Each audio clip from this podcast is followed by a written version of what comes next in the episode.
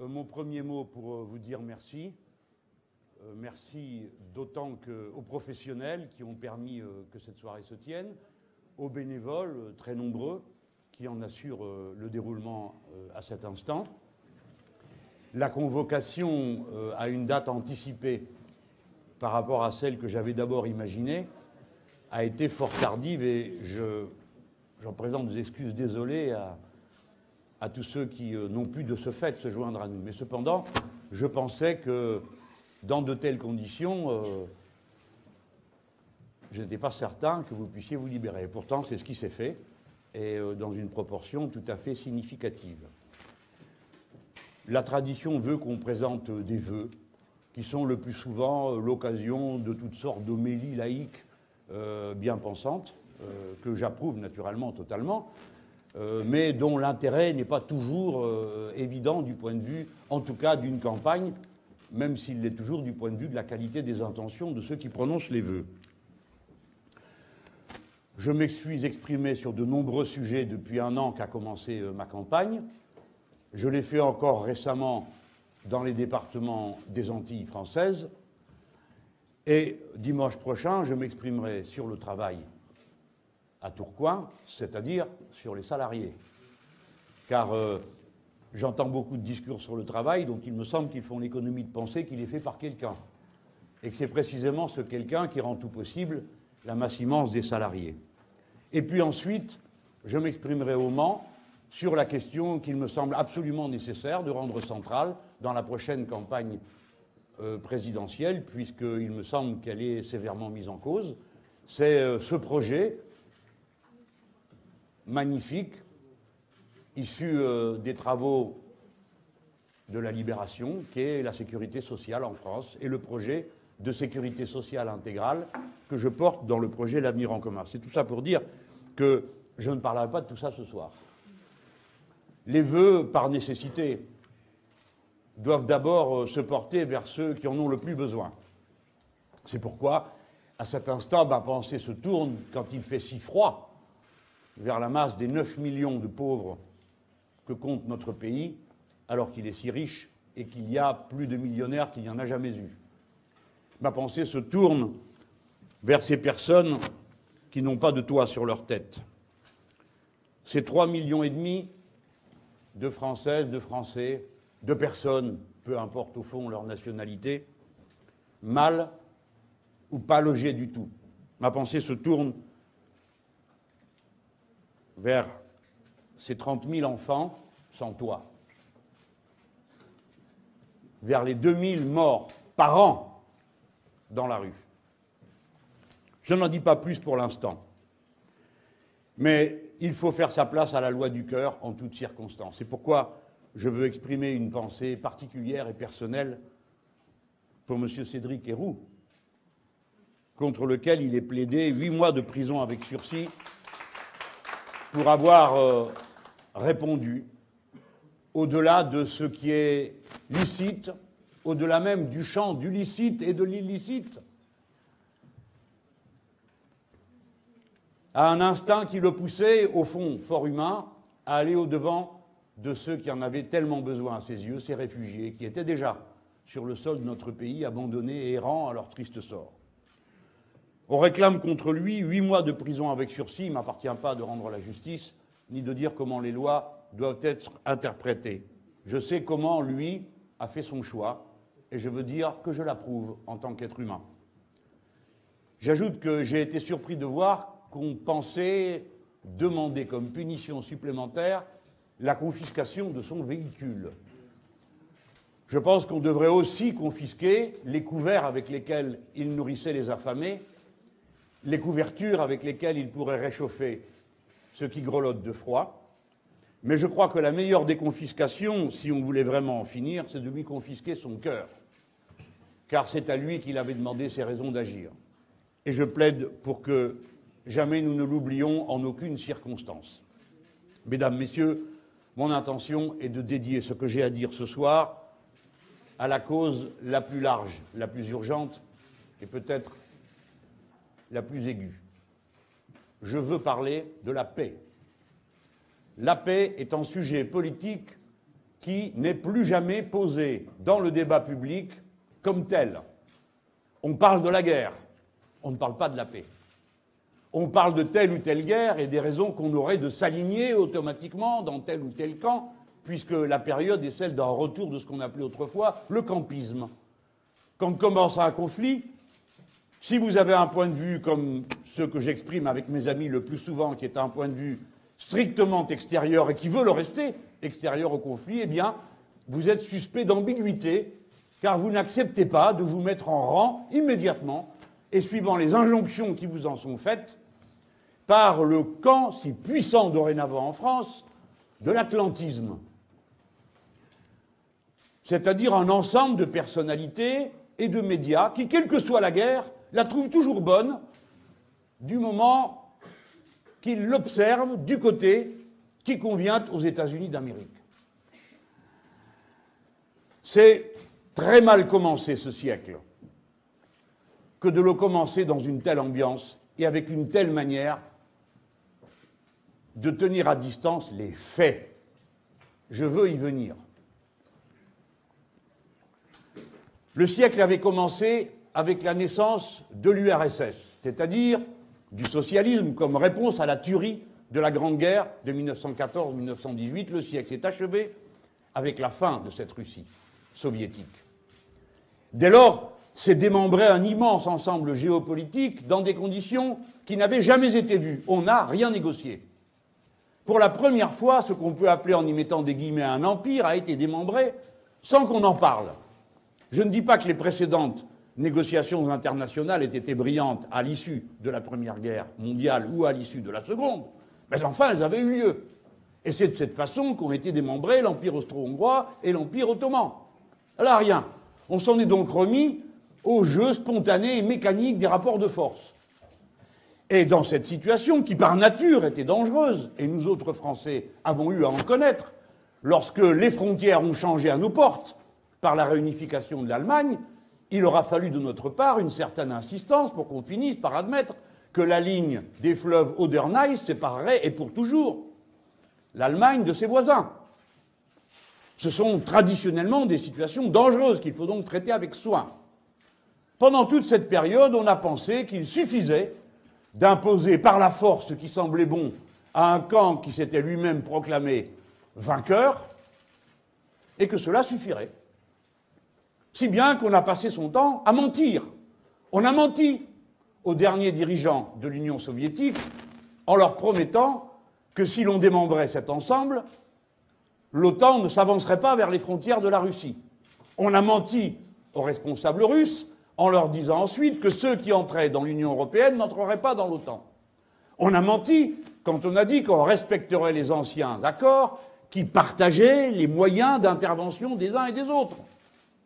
On leur a menti spectaculairement en installant des batteries de missiles antimissiles avec l'approbation irresponsable du président de la République François Hollande, à peine élu, qui s'était rendu à l'Assemblée générale de l'OTAN en 2012 à Chicago, si mes souvenirs sont bons, pour accepter, après paraît-il, qu'il ait exprimé des réserves dont il nous avait dit qu'elles avaient été entendues.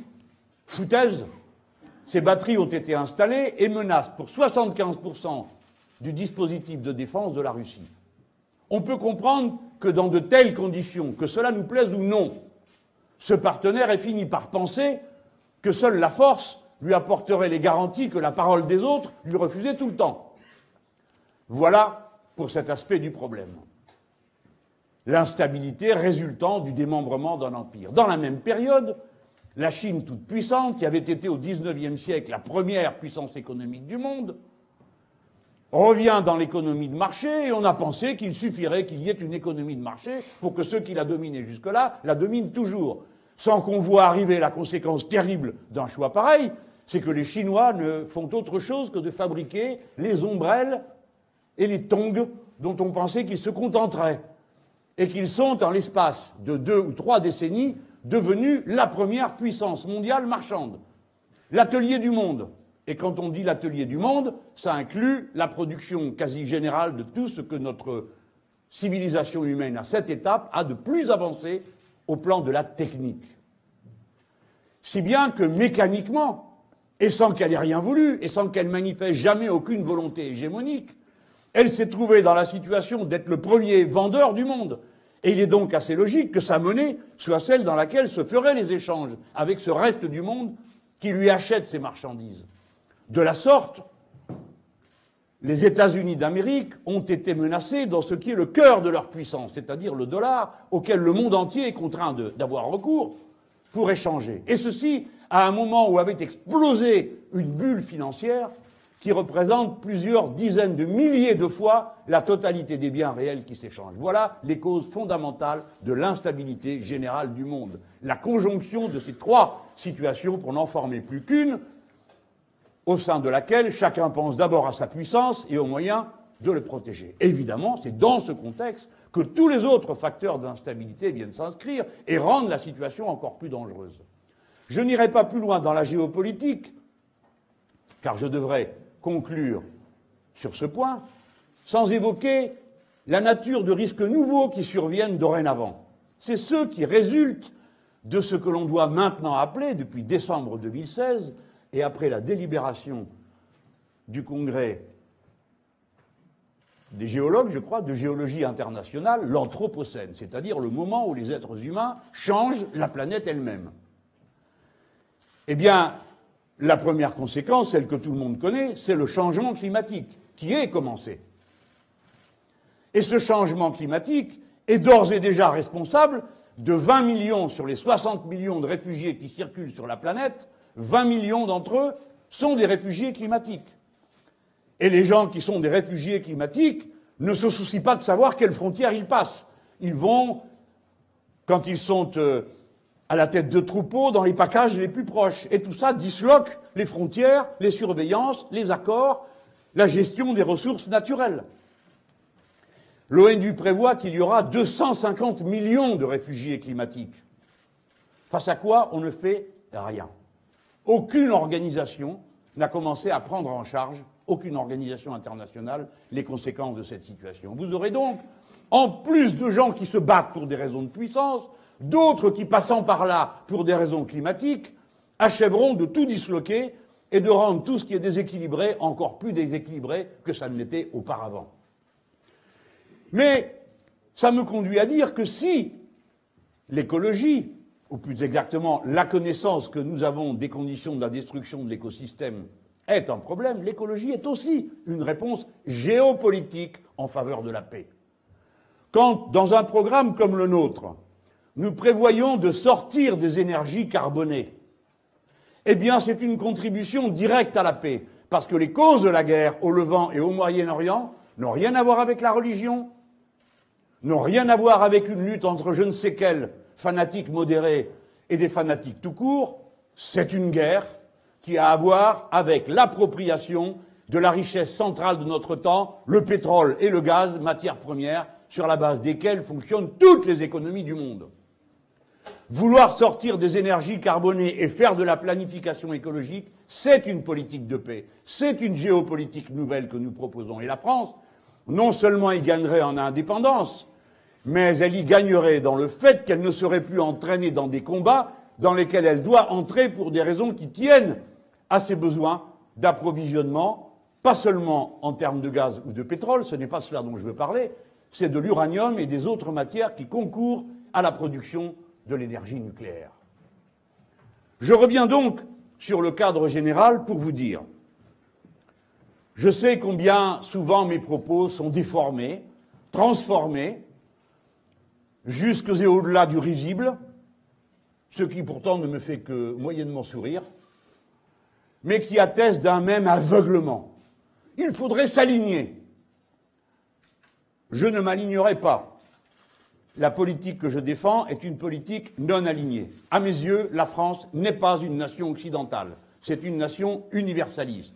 Elle n'a rien à faire dans ce que l'on nomme, par un confort de vocabulaire, l'Occident peu convaincant, comme je l'ai dit depuis le début, puisqu'on compte dans cet Occident des Japonais. La France est une nation universaliste, elle n'a rien à faire dans l'alliance politique qui a survécu à la fin du monde de Yalta, qui est l'OTAN. Et je voudrais tout de suite commencer par briser le cercle de ces mots qui enferment la pensée et empêche de bien réfléchir aux défis qui sont devant nous. On veut montrer aujourd'hui, avec une guerre de retard, la Russie comme la cause de tous les maux du monde. Et ça conduit à une sorte de deux poids, deux mesures permanent, car euh, ici on condamne un bombardement qu'on a le bon goût d'oublier là-bas. Tout ça est absurde. Il faut cesser de penser sous le coup de l'événement instantané. Il faut penser dans le long terme ce qui est en train de se passer. Il n'est pas vrai que la Russie soit une menace pour la paix du monde. C'est un mensonge. C'est un acte de propagande destiné à justifier un projet politique en Europe. C'est la construction, comme idéal européen, après le Brexit et après l'échec de tout le reste, d'un bavardage qui est appelé Europe de la défense, qui est entièrement construit sur l'idée qu'il faut se regrouper face à une menace qui, à mes yeux, n'existe pas ou plus exactement qu'on fera naître à force de le désigner comme une menace. Je plaide non pas ma conviction idéologique, je l'ai dit tout à l'heure, je ne me sens pas plus concerné ou impliqué ou aligné par celui-ci que par celui-là. Ce n'est pas le sujet. Mais je demande quand même qu'on regarde les chiffres, la réalité. Après la fin du monde de Yalta, alors que l'adversaire potentiel de l'OTAN a disparu, 65% des dépenses militaires du monde sont réalisées par les par les pays membres de l'OTAN. Les États-Unis d'Amérique consacrent chaque année plus de 630 milliards de dollars à leur défense. Mesdames et messieurs, on pourrait donc supposer que s'il y avait une menace, celui qui menace en fait au moins autant. Le budget des États-Unis d'Amérique en matière de défense correspond à deux fois le budget total de la Russie et de la Chine en matière militaire. Mesdames et messieurs, le budget militaire de l'Arabie saoudite est supérieur à celui de la Russie. Alors il faudrait que chacun veuille bien retrouver un peu du sens de la mesure, et en tout cas, pour la part qui me concerne, la France n'a pas entré dans cette escalade absurde, d'autant que je vous annonce qu'elle va bientôt mettre bien du monde à contre-pied. Car le monde n'attend pas les pleurnicheries des dirigeants européens pour aller là où est son intérêt. Commençons par dire qu'il faut se réjouir du cessez-le-feu approuvé à l'unanimité de l'ONU en Syrie. Il faut maintenant donner sa chance à la paix. Je serais heureux si on cessait de nous interpeller continuellement sur les appréciations que l'on porte sur un passé récent. Elles ne servent à rien. Ce qui compte, c'est le présent. Et je veux dire à cette occasion ma position. Je réaffirme mon ferme attachement à la souveraineté, à l'indépendance, à l'unité et à l'intégrité territoriale de la Syrie. Je ne choisis pas parmi les groupes et bandes armées terroristes. Je les condamne toutes. Je réaffirme ma volonté de répondre à la menace que constitue Daesh, le front Al-Nostra et tous les autres individus, groupes, entreprises et entités associés à Al-Qaïda, ainsi que les autres groupes terroristes. Je demande un règlement politique du conflit et un cessez-le-feu. Car en l'absence de règlement politique du conflit syrien, la situation continuera de se détériorer. Il faut à tout prix faciliter une transition politique conduite par les Syriens est prise en main par eux. C'est au peuple syrien et à personne d'autre qu'il appartient de décider de l'avenir de son pays. Je dois à l'honnêteté de cet instant de vous dire que la position que je viens d'assumer est, mot pour mot, celle de la résolution de l'Organisation des Nations Unies. J'ajoute que la dernière résolution, celle du 31 décembre, dit après avoir félicité la Russie et la Turquie de s'être accordées sur un cessez-le-feu, que la seule solution propre à régler durablement la crise en République arabe syrienne passe par un processus politique sans exclusive, par un processus politique sans exclusive, sauf les bandes armées que je viens de nommer, sans exclusive, dirigées par les Syriens c'est le moment de dire qu'un tel processus n'a de sens qu'avec des élections. On m'objecte que ce serait une utopie. Mais face à la violence, toute solution pacifique passe pour une utopie à juste titre. Mais c'est une utopie féconde. C'est celle qui permet de se sortir par le haut d'une situation pour le reste inextricable. Il faut donc qu'il y ait des élections. On m'a dit que c'était un rêve de penser des élections. Non, mesdames et messieurs, il est plus facile d'organiser des élections qu'une guerre générale. Il est plus facile de transporter des bureaux de vote et d'établir un état civil sérieux que de transporter des troupes, du matériel et des explosifs. C'est plus facile. Par conséquent, rien ne s'oppose matériellement à ce qu'on envisage l'organisation d'élections libres sous contrôle international en Syrie. Je suis certain que c'est dans cette direction qu'après un désarmement qui ne tardera pas, on ira.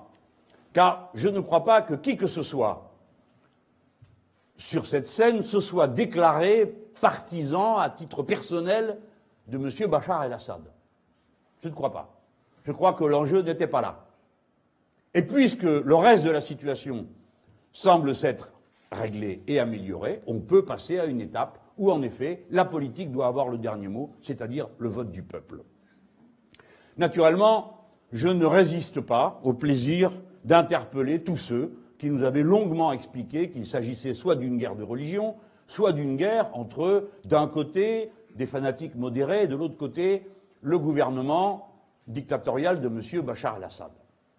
Et voici que le cessez-le-feu est conclu entre les Russes et les Turcs.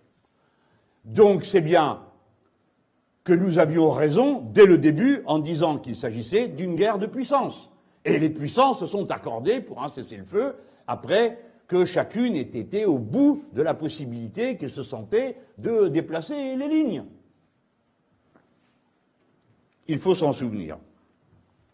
C'est pourquoi, dans ce contexte, je suis si chagrin de voir mon pays, beaucoup de ses intellectuels, tant de ses médias, être entrés dans un atlantisme d'un niveau de violence que même pendant la guerre froide on ne connaissait pas. Car, du moins dans la guerre froide, y avait-il plusieurs points de vue. Aujourd'hui, il semble qu'il n'y en ait plus qu'un. Et qu'on soit interdit de penser, sitôt qu'on ne pense pas comme il faudrait qu'on le fasse. Je trouve ça déplorable. Le destin de notre pays est tout à fait différent que d'aller cheminer en courant et en sautillant derrière les wagons de la grande puissance. Je déplore tout en félicitant des résultats qu'ils obtiennent par ce moyen, l'influence que les États-Unis d'Amérique, leurs différentes agences, leurs tanks de toutes sortes, qui en effet permettent une grande agitation intellectuelle et une certaine influence sur les individus, conduisent les penseurs en France à s'aligner d'une manière aussi systématique. Je déplore, et je ferai cesser, si les circonstances le permettent, cet incroyable transfert des officiers français qui sont dorénavant plus nombreux à l'état-major de l'OTAN qu'ils ne sont dans l'état-major des armées françaises. Il est clair que dans l'hypothèse où nous aurions à diriger notre pays, cette situation prendrait fin immédiatement, en prévision de la sortie de l'OTAN qui s'impose comme une des constantes de la politique internationale à laquelle nous nous préparons. Mesdames et messieurs, la situation va encore beaucoup bouger. Et la France doit cesser d'osciller au gré de ce que veulent ou ne veulent pas les États-Unis d'Amérique. Que le président Hollande se soit senti une nouvelle fois entraîné, quasiment autorisé à organiser des bombardements en Syrie sans avoir rien demandé à la représentation nationale, et qu'il y ait renoncé au dernier moment parce que les États-Unis d'Amérique n'en voulaient pas, ne doit pas nous faire oublier le total des dégâts que depuis deux quinquennats, on a accumulés en renonçant à l'indépendance politique de notre pays sur la scène internationale. Monsieur Fillon, car je ne voudrais pas en rester à Monsieur Hollande, qui lui n'a déclenché que trois guerres, Monsieur Fillon est le Premier ministre qui a inclus la France dans le commandement de l'OTAN. Monsieur Fillon est le Premier ministre qui a organisé la violation de la décision qui avait été prise par l'ONU et à laquelle on avait conduit à l'adhésion de la Russie et de la Chine à l'époque, qui était de créer une zone d'exclusion aérienne en Libye pour empêcher que le tyran bombarde le mouvement de masse qui s'y trouvait, et qui ont saisi ce texte de l'ONU pour lequel on avait obtenu l'accord des Russes et des Chinois pour ensuite organiser les bombardements et la destruction politique de ce pays, comme vous le savez. Voilà qui est M. Fillon. Mais M. Fillon a du nez. On le dit maintenant pro-russe. Eh bien, disons que cette girouette-là a un tour d'avance sur les autres. Car il n'y a que les naïfs qui croient que les États-Unis d'Amérique servent autre chose que leur intérêt. Dans le passé, naguère, face à la Russie soviétique, ils avaient fait le choix d'une alliance tactique avec les Chinois pour euh, compléter l'encerclement auquel ils travaillaient de la Russie. Et du coup, toutes sortes d'esprits se sont dit que ça serait tout le temps comme ça, qu'il y avait en quelque sorte un code génétique qui irait dans ce sens, mais pas du tout. La menace principale aujourd'hui pour les États-Unis d'Amérique ne vient pas de Russie. Les hommes d'affaires nord-américains le savent. La menace militaire n'existe pas, la menace économique n'existe pas. La vraie menace, elle est du côté de la Chine. Voilà pourquoi M. Trump n'est pas du tout quelqu'un qui agit d'une manière inconsidérée et sans y avoir réfléchi, lorsque d'un côté il fait des gestes d'apaisement à l'égard de la Russie, et de l'autre côté qu'il durcit la position des États-Unis d'Amérique du côté de l'Asie. Car c'est là que pour l'avenir va se trouver, à ses yeux, l'adversaire principal. Eh bien, vous verrez, mesdames, messieurs, que si cette orientation se confirme, il y aura bientôt de très grands bouleversements. Et vous verrez ce qui bêlait d'un côté, bêlait de l'autre le lendemain, les mêmes, avec les mêmes arguments, comme hier, vous les avez vus se retourner, un jour pour les Turcs, le lendemain pour les Kurdes, le surlendemain pour les Turcs, le jour d'après pour les Kurdes, et ainsi de suite pendant toute la durée d'une guerre. Je ne vais pas plus loin. Naturellement, dans cette circonstance, nous, Français, nous ne serons pas plus anti-chinois que nous n'acceptons d'être anti-russes. Et j'ajoute que pour euh, ce qui concerne la Russie, que la cause soit claire. À mes yeux, la Russie est un partenaire, quel que soit le régime politique en place dans ce pays.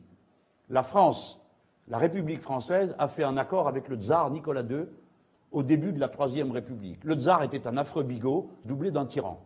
Et ça n'a pas empêché la République de faire accord avec lui.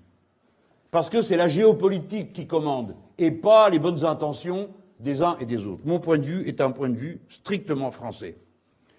Je vais donc achever, en vérifiant que j'ai bien dit tout ce que j'avais à dire, oui, à peu près.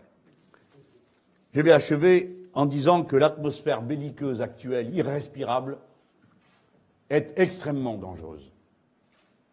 Et que l'année 2017 doit être mise à profit par la France pour tourner la page du campisme atlantiste. Vous ne le savez pas parce que personne ne s'y intéresse.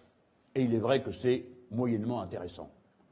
Mais l'Europe consacre une très grande énergie à écrire toutes sortes de rapports et de résolutions belliqueuses à l'égard de la Russie et évidemment de la Chine, car elle n'est jamais en retard euh, d'une mauvaise cause. Je ne vous inflige pas la lecture, mais ce que je veux que vous sachiez, c'est que l'Europe s'est déclarée en guerre contre la guerre d'information que mènerait la Russie attribuant à Russia Today et à Sputnik la responsabilité de la mauvaise mentalité des Français à l'égard de l'Europe. Ridicule d'un bout à l'autre. Mais ce qui est le plus alarmant, c'est de voir sur quel ton sont proférés ce genre de sottises. Et voici que maintenant, il serait question de je ne sais quel état-major européen, soi-disant de défense, en fait, c'est ce qui est proposé à l'Europe aujourd'hui pour se rassembler. L'Europe de la défense, c'est l'Europe de la guerre. Et nous n'en voulons pas. Et en tout cas, je peux vous dire pour ma part qu'il ne saurait être question de faire un mètre de plus dans cette direction pour la République française. Tout au contraire, nous ferons machine dans un tout autre sens.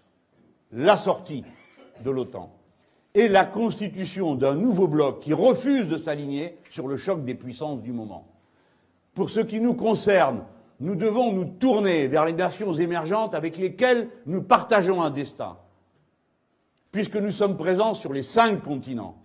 J'ajoute que dans le projet L'avenir en commun, l'Union européenne n'est pas la seule préoccupation à laquelle la pensée géopolitique des Français doit se consacrer. Tout au contraire, elle doit se préoccuper des espaces dans lesquels il y a une pertinence à son action.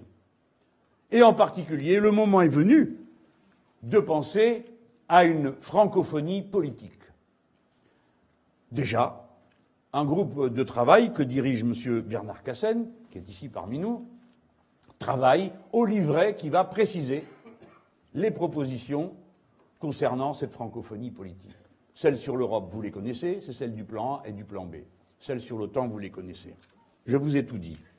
Je ne voulais pas laisser passer l'occasion extraordinaire que sont des vœux pour traiter d'un sujet d'une telle gravité, qui d'habitude n'occupe qu'un instant dans un discours parce qu'il y a tant de choses à dire par ailleurs. Il y a tant de préoccupations à prendre en compte. Il y a tant de choses par rapport auxquelles il faut qu'il y ait une parole du candidat de l'avenir en commun. Que souvent ces questions sont mises de côté ou bien résumées, comme vous le savez, à savoir si l'on est pour ou on est contre telle ou telle guerre, tel ou tel bombardement. Il faut cesser de croire que le monde commence chaque matin avec les éditions du matin. Le monde répond à des cycles lents des rapports entre les nations. L'histoire ne s'efface pas. Je ne dis pas qu'elle ne soit pas transformable, mais elle doit nécessairement être connue dans tous ses aspects pour pouvoir être dépassée. Si nous voulons un monde de paix, il faut renoncer à la mentalité de la guerre. Je m'exprime comme l'a fait avant moi, dans des circonstances infiniment plus tragiques, le grand Jean Jaurès. Et personne ne doit jamais oublier que son dernier éditorial était consacré à la paix, alors même que la guerre semblait aux portes de notre pays, ce qu'elle fut en effet trois jours plus tard. Et le grand Jaurès fait appel au sang-froid, à la réflexion. Le camp de la France, ça doit être le camp du sang-froid et le camp de la paix, et rien d'autre. Merci pour votre attention. J'espère n'avoir pas été trop long.